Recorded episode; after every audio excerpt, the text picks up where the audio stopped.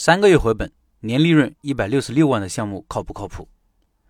社群里一位老板遇到难题了，大家可以看一看。他说：“老陈你好，最近在考察一个项目，做吐司。这家公司的总部在一个省会城市。通过我的了解，加盟店的主打产品是吐司，另外还有奶茶、冰淇淋。其中吐司的原材料主要有吐司、芝士、无菌蛋、肥牛、香菇碎、酱料，成本大概六块。除了肥牛和香菇外，其他的都要从公司购买。产品图片如下：我通过美团查了他们在各个地方的店铺销量，套餐品种大致一样，十九块九一个吐司。其中省会城市的店有两家店，同一个套餐半年销售量是四千五百多。这个店铺上线时间多长不知道怎么查，其他几个店销量一般。另外查了一下南京也有四千多单，其他的城市例如苏州、青岛、济南等地方的销量才几百个，外面没有查到数据。我的理解是这样的，不知道对不对。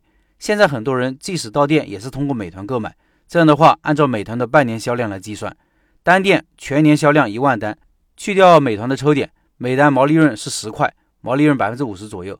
这样的话，最多也就够房租了。如果要是算上前期投资的话，一年回本的话，需要销售五千四百块钱每一天，也就是说五百四十个吐司。不知道我这样算对不对？我的想法是在我们当地的苏宁万达广场开店。但是通过这样计算的话，总感觉成功的希望不大，所以请老陈帮忙看看这个项目能不能做。下面是核算成本的截图，第一是加盟总部给的，图二是我自己核算的。这两个图片我也附在公众号文章里了，听音频的老板可以到开店笔记的公众号查看图片。以上是这位老板的情况，下面说说我的看法。评价之前，我先说说开一个小店的盈利水平。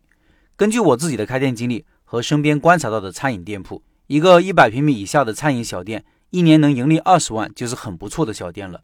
当然，也有个别的店铺更高，一个店一年赚四五十万也是有的，但是比较少。各位在憧憬开店这个事情上，可以把目标定在一年盈利二十万左右。新手还要降低要求，一年盈利十万左右吧。我们根据盈利目标来倒推每天的营业额水平。一个好点的店，净利润率可以保持在百分之二十到百分之三十，一年赚二十万的小店，假如净利润率是百分之二十。一年需要做一百万的营业额，平均每天就需要做两千七百三十九块钱的营业额。假如净利润率是百分之三十的话，那需要做一千八百二十六块钱的营业额。看起来对营业额要求不高，对吧？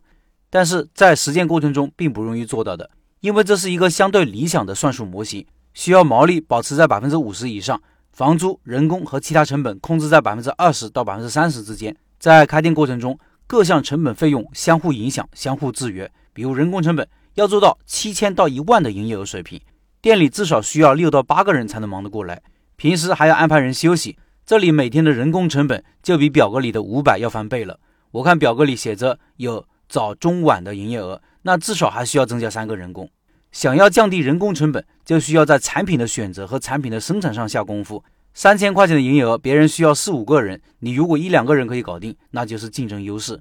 还有房租。房租关系到人流，进而关系到营业额水平。一个月租金一万的店铺，每天能做到七百到一万的营业额，说明要做成一个非常火爆的店才可以。老板要衡量自己是否有这个能力。